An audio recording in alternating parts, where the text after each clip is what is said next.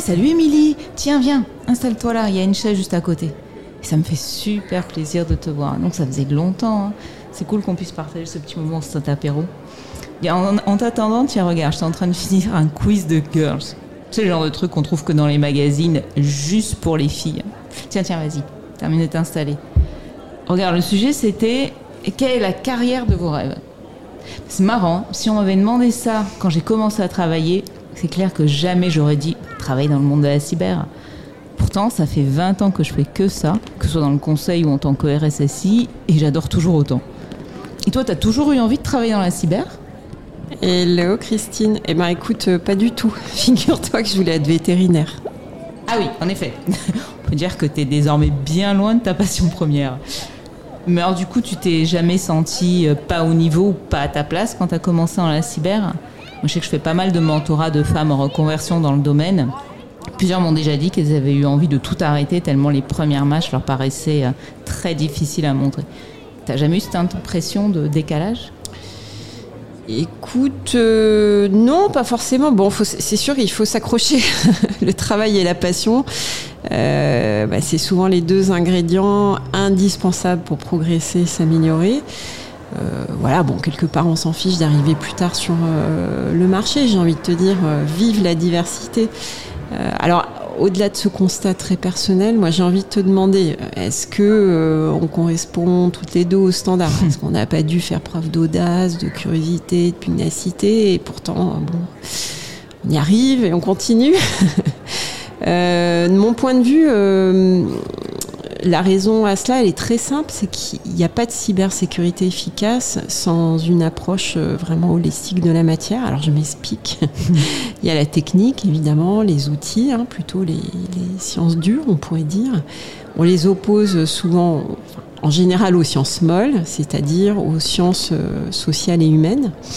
Et on le sait, les approches qui fonctionnent sont vraiment celles qui placent l'homme avec un grand H au cœur du sujet euh, des problématiques et des solutions. Est-ce que tu, tu vois où je veux en venir? Moi, bah, c'est tout le thème en fait de l'inclusion. Exactement. Euh, moi, je me demande souvent comment on peut prétendre euh, déployer des solutions cyber efficaces si elles ne sont pas pensées et déployées, euh, ou en tout cas euh, faites que par un type euh, d'individus qui ont la même formation, le même parcours, la même approche, etc., et qui quelque part ne sont pas représentatifs de l'ensemble de la population. Alors c'est vrai que, enfin c'est un vrai sujet hein, dans un contexte où la, menace cyber n'a jamais été aussi forte et complexe. Et donc forcément, je me demande pourquoi euh, on n'a pas davantage conscience de ça encore aujourd'hui et pourquoi on a autant de mal à diversifier nos équipes.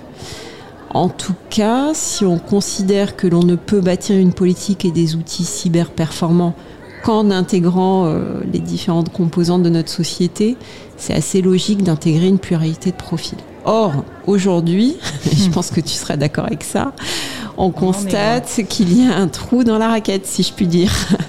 Euh, bah alors qu'elles représentent au moins 50% de la population mondiale, les femmes ne représentent pas plus de 11% des salariés dans la cyber. Et euh, bah, on peut se faire la même réflexion euh, concernant les personnes en situation de handicap, hein, qui elles aussi font partie des usagers du monde numérique et qui ont vraiment besoin d'être protégées. Je suis vraiment tout à fait d'accord avec toi. La notion de diversité, pour moi, c'est super important. Quand j'étais RSSI d'une entreprise de jeux vidéo précédemment, ben, j'avais constitué une équipe qui comportait euh, aussi bien des filles que des garçons, évidemment. Mais elle mixait aussi des profils et des expériences très variées. C'était vraiment un point d'attention.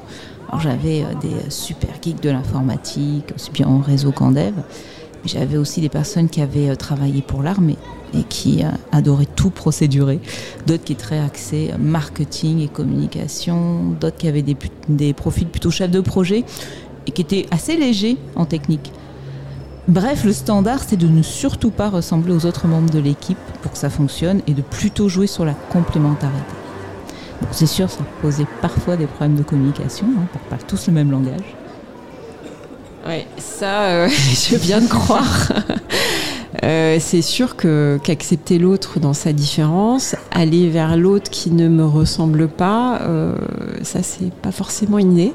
Ça peut le devenir, notamment grâce à l'éducation qu'on reçoit, nos différents parcours de vie, nos expériences professionnelles.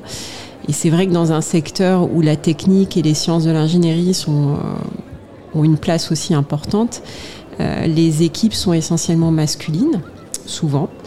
Et à ce titre, je peux le dire, mais je pense que c'est pareil pour toi. Je fais un peu figure d'exception.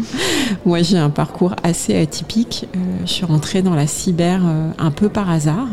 C'était pas forcément un choix initial. Et puis, euh, j'ai aussi eu des responsabilités assez tôt, dans la trentaine, on va dire. autant dans ma vie pro que perso. Mais bon, j'ai une curiosité assez débordante, hein, du coup. euh, j'ai pu parfois, euh, enfin parfois j'ai eu l'impression de ne pas avoir ma place dans les structures traditionnelles, euh, très hiérarchisées, ou alors dans un milieu marqué par des figures historiques très différentes de moi. Mais finalement, j'ai compris, avec l'âge notamment, qu'il n'y a pas de raison de se mettre, enfin d'être mal à l'aise parce que finalement, la diversité, c'est, enfin, en tout cas, il faut en faire une force. Et, et, dans, la, dans la cyber particulièrement, on a besoin de former des personnes qui sont à l'image de notre société et qui diffusent une vraie culture de la cyber. Et comme la société est diverse et variée, qu'on n'est pas tous des Playmobil, il faut euh, effectivement qu'on puisse euh, intégrer des personnes qui sortent de la norme et qui ont des raisonnements un peu différents euh, pour pouvoir euh, s'attaquer et résoudre des problématiques euh, complexes.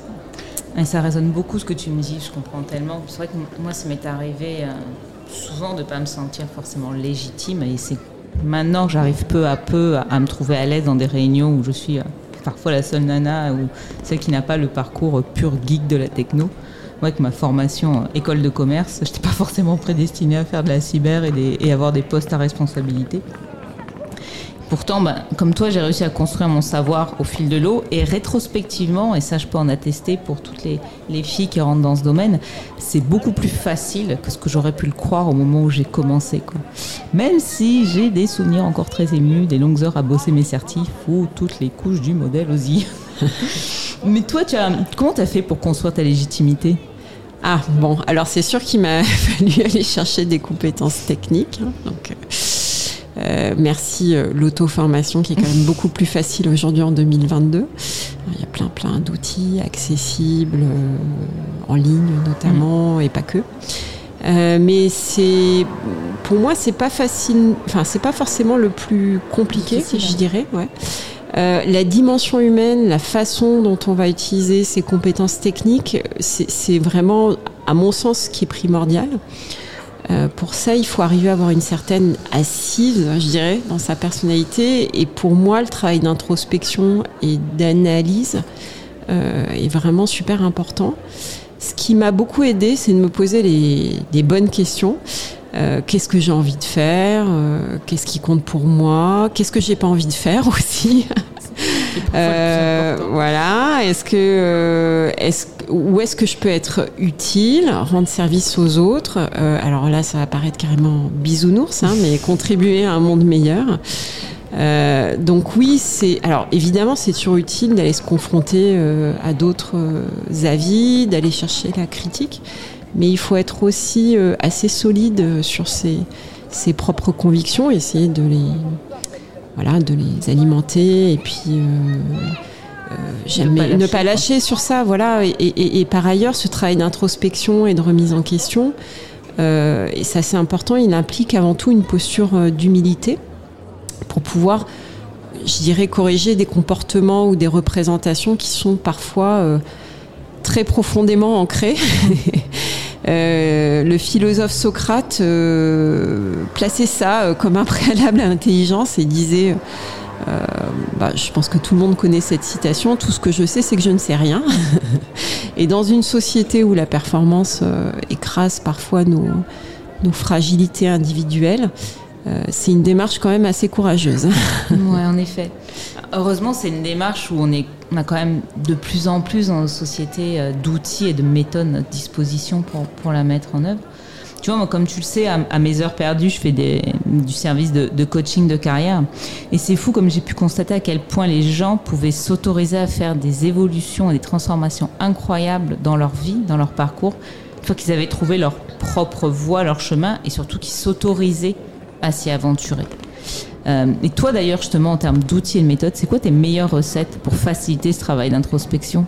Ah, Bon, je ne sais pas s'il existe une formule magique, mais ce que je peux dire, c'est que certaines choses m'ont beaucoup aidé à structurer euh, mon parcours, qui n'est pas fini. Il y a d'abord quelque chose que je dois à mes parents, c'est l'éducation et en particulier la, démarche de, remise en question qui a beaucoup été poussée euh, dès, la petite enfance. Euh, et puis ensuite, il y a l'expérience, la maturité hein, qu'on acquiert au fil du temps. Cette forme de sagesse qui fait qu'à un moment donné, on se dit, euh, je dois capitaliser sur mon expérience, évidemment apprendre de mes échecs et de mes réussites, pour quelque part, alors je ne sais plus euh, quel euh, psychiatre disait ça, mais euh, pour obtenir la meilleure version de moi-même. Donc au début de mon parcours universitaire et puis même professionnel, hein, moi j'étais plutôt rebelle, on va dire. et c'est souvent le cas quand on vous a inculqué l'importance de la curiosité et de l'esprit critique. Hein, ça donne rarement des moutons sages, si je puis dire. Surtout les moutons noirs. Euh, voilà. Et donc les, deux clés pour moi ont été, euh, je dirais, euh, l'analyse rétrospective de mes échecs et de mes réussites, avec à chaque fois la, perspective d'avancer en devenant quelqu'un de meilleur, pour moi et pour les autres. L'un et l'autre sont souvent liés. et d'autre part, la course à pied, notamment. Plus globalement, le sport. Pour trois raisons. Euh, d'abord, canaliser mon énergie. J'ai beaucoup, beaucoup, beaucoup d'énergie euh, débordante. Euh, rêver et m'évader, hein, ça c'est, je pense que c'est important pour beaucoup d'individus. c'est important de se préserver de la disponibilité mentale, alors qu'on est souvent happé par le quotidien, hein, l'entourage, la famille, le travail. Et puis la troisième raison, c'est que je pense fondamentalement que le mouvement est une source de création et donc le sport, euh, je trouve être beaucoup. Euh, et puis, euh, dernier point, bah, j'ai eu la chance de rencontrer des personnalités vraiment extraordinaires, comme toi, j'imagine.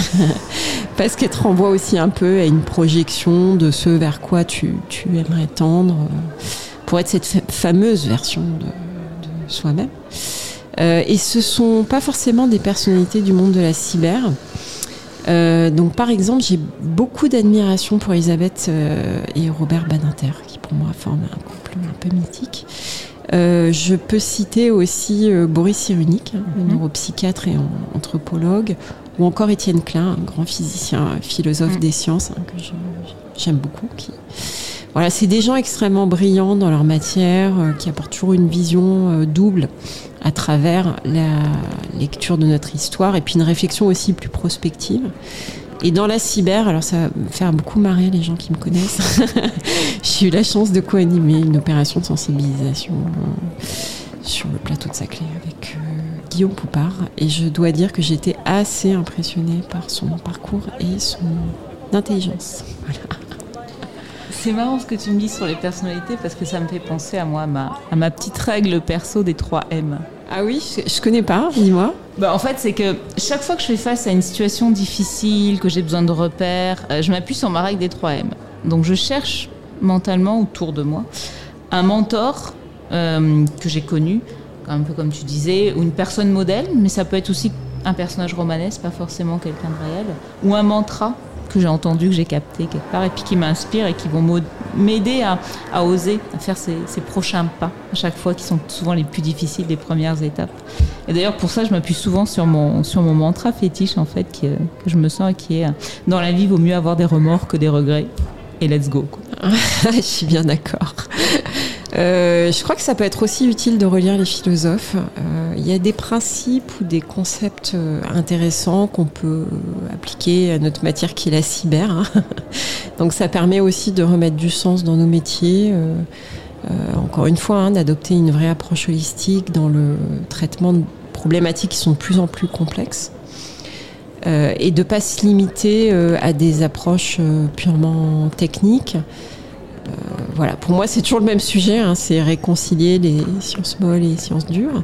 Et c'est d'ailleurs un peu la vocation du campus cyber, hein, ce lieu dédié à euh, la mise en œuvre d'un grand plan cyber d'envergure qui a été lancé par le, président de la République et dont la mission est de réunir euh, les acteurs de la sécurité numérique au sein d'un lieu totem. Euh, le but étant de protéger la société et de faire rayonner l'excellence française dans ce domaine. alors, ça appelle quand même une remarque. c'est que faire émerger des champions européens de la cyber, c'est déjà prendre conscience de deux points fondamentaux. Euh, le premier, c'est que l'innovation n'est pas toujours malheureusement synonyme de progrès. Donc on a des centaines d'entreprises euh, qui innovent hein, dans le, secteur de la cyber. Euh, le problème, c'est qu'elles sont pour l'essentiel, enfin, il y en a beaucoup hein, qui sont israéliennes, américaines et donc euh, la sécurité de nos infrastructures est essentielle hein, pour le fonctionnement de notre pays ou pour la vie de, euh, la population ou encore pour euh, le patrimoine informationnel des individus que nous sommes, sont donc entre les mains de grandes puissances dont on sait aujourd'hui qu'elles ne partagent pas toujours notre vision du monde. Et, et donc on voilà, il y a une forme de, de, contrôle euh, des, données, personnelles, hein, qu'on doit, qu'on, doit à tout, à tout, prix préserver. Pardon.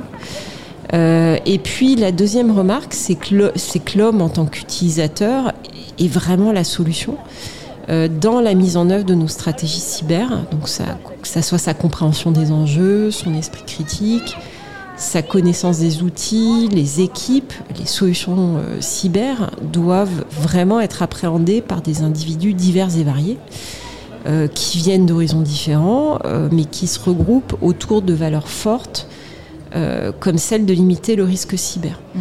Et donc, je, trouve que ces réflexions sont, sont possibles vraiment quand on se questionne sur le fond des choses.